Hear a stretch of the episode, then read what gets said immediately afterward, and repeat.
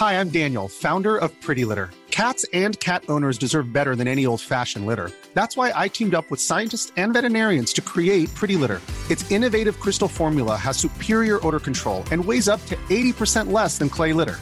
Pretty Litter even monitors health by changing colors to help detect early signs of potential illness. It's the world's smartest kitty litter.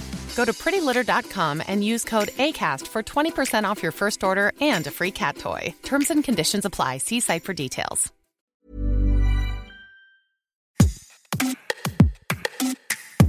Bonjour, vous écoutez Minute Papillon, je suis Anne-Laetitia Béraud et aujourd'hui on parle d'un sujet qui reste tabou. La sexualité des seniors à partir de la dernière enquête Becoming pour APEF intitulée Jeunes, vieux et amoureux, enquête sur les Français et l'amour. Comme dans de nombreux autres sondages sur la population française, le plaisir sexuel se révèle important pour toutes les catégories d'âge, mais il est plus important chez les 60-70 ans que chez les 18-24 ans. La sexualité est contrée dans l'amour, surtout pour les hommes et beaucoup moins pour les femmes.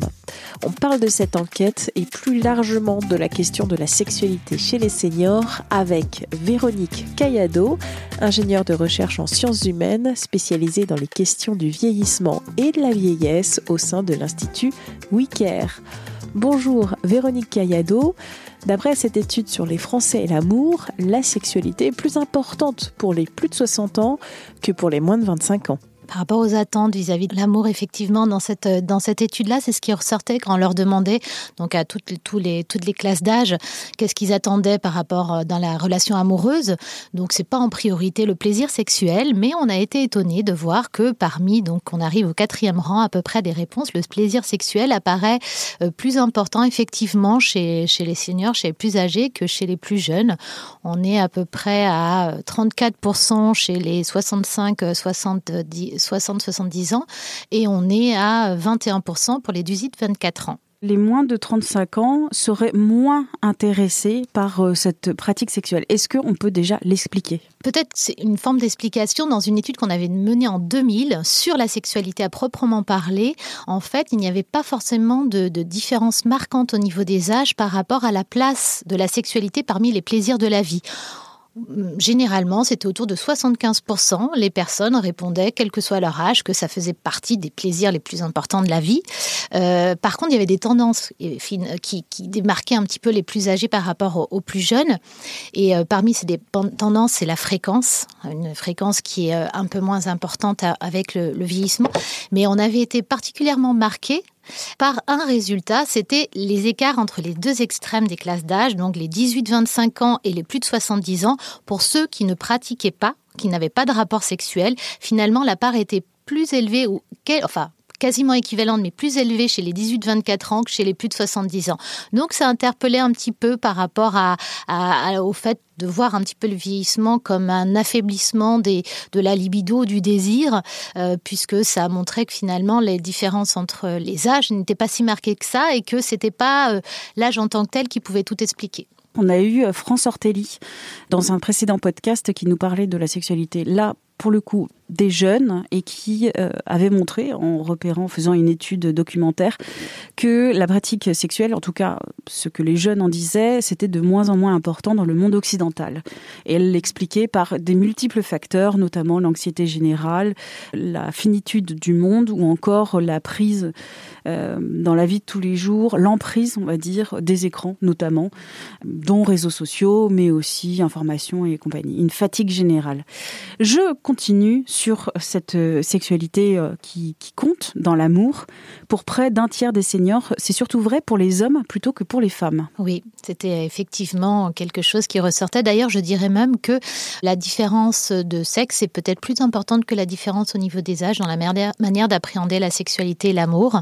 Et effectivement, euh, en termes de est-ce que le plaisir sexuel est important dans l'amour, oui, c'est le cas pour généralement plutôt les hommes âgés que les femmes âgées, effectivement. Je prends un chiffre de votre étude, donc c'est important pour les hommes à 37%, beaucoup moins pour les femmes à 16%. C'est vrai qu'il y a un gap de, 20 points, ce, qui est, ce qui est très important. Quand on pose la question à tout et chacun, est-ce que vos parents ont une sexualité Il y a toujours un moment de malaise? Est-ce que c'est encore difficile pour notre génération, des, plus jeunes, de penser que nos parents, ceux qui ont vécu euh, ou qui ont connu plus ou moins 68, ont une sexualité active? Oui, je pense qu'effectivement, dans le rapport à la sexualité, il y a un rapport de génération. Les, les choses évoluent et les, les, tous les, tout ce qu'on appelle les boomers, les baby boomers qui sont nés après-guerre, dans la génération d'après-guerre, ont un rapport à la sexualité beaucoup plus émancipé que les générations précédentes. Mais malgré tout, je pense qu'en vieillissant, il y a une espèce de, il y a moins de contraintes. Le fait d'être un peu plus en marge de la société, on a moins d'exigences vis-à-vis de soi, de la part de la société. Et donc, du coup, on est, on est quand même un peu plus libéré. Donc, même si on a du mal euh, à envisager, ce qui est tout à fait normal, la sexualité de ses propres parents, que la nouvelle génération des boomers est peut-être un peu plus libérée, et notamment les femmes, la liberté euh, acquise par les femmes, je pense que les, les générations plus anciennes, qui sont autour des 85 actuellement, elles ont quand même, alors on ne veut pas le voir, mais elles sont quand même assez émancipées parce qu'elles ont moins de contraintes que peut-être aussi avec des, troubles qui peuvent cognitifs qui peuvent apparaître. Et eh ben, il y a une sorte de, voilà de lâcher prise par rapport à toutes ces normes et ces exigences qui ont pu construire leur vie auparavant. J'entends dans votre discours qu'il y a une liberté des pratiques qui est induite, alors je ne sais pas si en partie ou tout en partie, par la médecine, les possibilités pour les anciens d'avoir une vie sexuelle active. Ça fait un soutien un peu plus important que par le passé, effectivement, euh, des soutiens médicamenteux ou autres.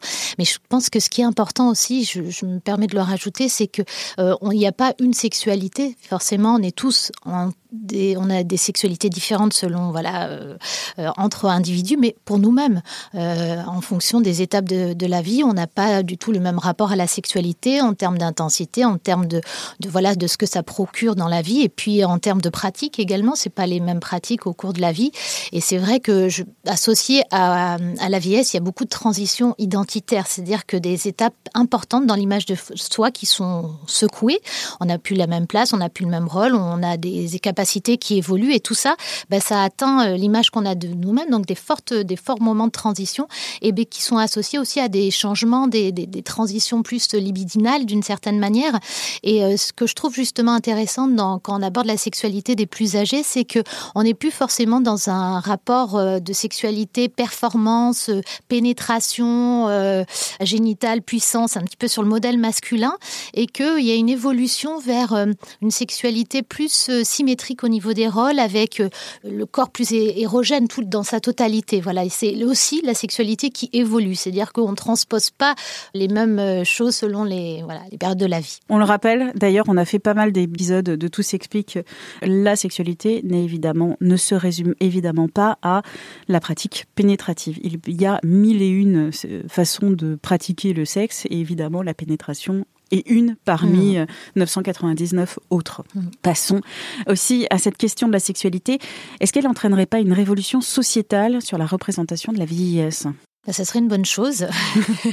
Parlons de révolution. Parce qu'on a tellement tendance à voir la vieillesse et le vieillissement comme un déclin, une dégradation totale de toute l'être, tout l'être en fait. C'est à la fois physique, le désir, l'envie, l'être être avec l'autre, le rapport à l'autre. On a l'impression que tout décline, alors que je pense qu'il est important de distinguer effectivement le corps euh, instrumental, fonctionnel, qui subit les effets du temps, mais le corps euh, expressif, celui des émotions, celui de la l'envie de du rapport à l'autre, de l'intensité, tout ce qui est en lien avec ça, il ne meurt pas du vieillissement en fait. C'est plutôt les conditions de vieillissement qui influencent euh, ce qui influence ça, c'est-à-dire l'isolement. On parle beaucoup d'isolement pour les âgés, mais c'est une vraie réalité pour les plus âgés.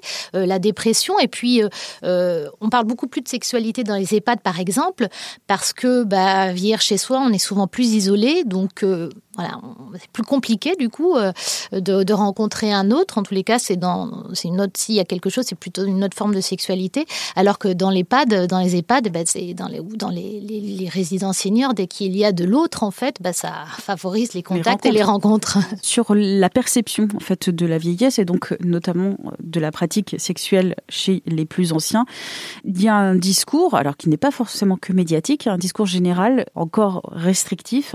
Est-ce que vous voyez dans vos études que ce discours est en train de changer progressivement. Oui, parce que d'une part, ça s'intègre dans une dynamique de bien-traitance, voilà, le respect du libre choix. Alors c'est peut-être encore dans un microcosme lié à la gérontologie, Peut-être que c'est pas encore euh, grand public et généralisé, mais euh, euh, on entend cette, cette, cette exigence vis-à-vis des professionnels de ne pas être dans la remise en question systématique du consentement et donc du libre choix de la personne, de le poser comme d'emblée comme laisser la personne avoir des rapports euh, avec quelqu'un d'autre, même si elle a des troubles neurocognitifs, même si voilà, on, se questionne sur ça, il faut d'abord laisser euh, ce libre, euh, cette libre expression, et après, en gardant un éveil sur est-ce que voilà, effectivement, il y a les marges de sécurité pour la personne, mais ne pas d'emblée interdire pour protéger, parce que c'est souvent ça qu'il y a derrière. Alors, les enfants, ça peut être une autre protéger autre chose que son propre parent, parce que ça s'inscrit aussi dans une, question matérielle. Les relations, euh, dans l'étude à, à PEF, ça ressortait par rapport aux femmes. Les femmes avaient plus de, freins à présenter leur conjoint, leur nouveau conjoint ou partenaire à leur enfant. C'est une difficulté pour le parent de faire accepter euh, cette nouvelle union à leurs enfants, mais alors euh, quand il y a des questions d'héritage qui se posent derrière, c'est encore plus complexe. Et d'où l'importance de, alors je vais dire le mot d'éducation sexuelle à tout âge, que l'on soit jeune et qu'on soit un peu plus âgé, mais aussi des outils de prévention, euh, donc euh, préservatifs, qui peuvent être utilisés aussi par les plus vieux, et ce qui n'est pas forcément une habitude qu'ils ont prise quand ils avaient eux 30 ans. C'est ce qu'on entend effectivement de la part des soignants, que c'est une pratique peut-être qui n'est pas très intégrée dans une classe d'âge euh, plus importante. Ouais.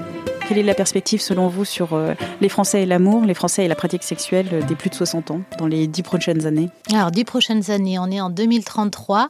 Alors là, les, baby-boomers arrivent dans le grand âge et je pense effectivement que ça va être beaucoup plus euh, intégré dans les institutions, tout ce qui va être accompagnement de la grande vieillesse, EHPAD ou autre, autre lieu.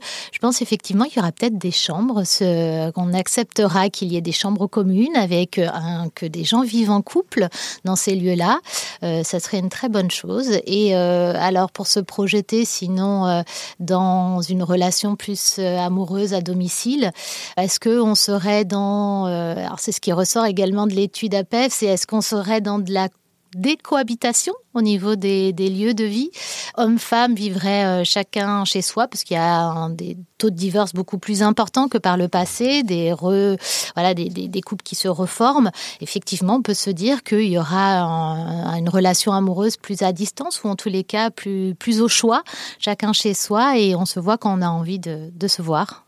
Merci d'avoir écouté cet épisode de Minute Papillon, un podcast d'Anne-Laetitia Béraud pour 20 minutes. S'il vous a plu, n'hésitez pas à en parler autour de vous, à le diffuser aussi sur les réseaux sociaux, à vous abonner et à l'évaluer sur votre plateforme ou appli d'écoute préférée.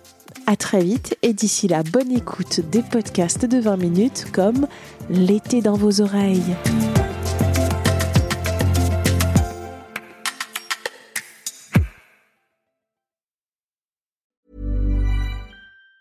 Planning for your next trip? Elevate your travel style with Quince. Quince has all the jet setting essentials you'll want for your next getaway, like European linen, premium luggage options, buttery soft Italian leather bags, and so much more. And it's all priced at 50 to 80% less than similar brands. Plus, Quince only works with factories that use safe and ethical manufacturing practices. Pack your bags with high-quality essentials you'll be wearing for vacations to come with Quince. Go to quince.com slash trip for free shipping and 365-day returns. Ever catch yourself eating the same flavorless dinner three days in a row?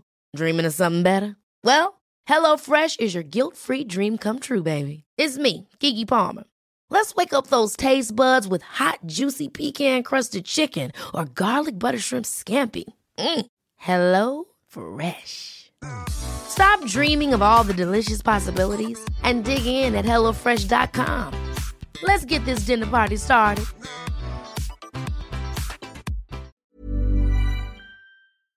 On ne va pas se quitter comme ça. Vous avez aimé cet épisode? Sportif, généraliste, sexo ou scientifique, varié mais toujours bien informé. Découvrez les autres podcasts de la rédaction 20 minutes sur votre application d'écoute préférée ou directement sur podcast au pluriel.20minutes.fr et merci de nous avoir écoutés.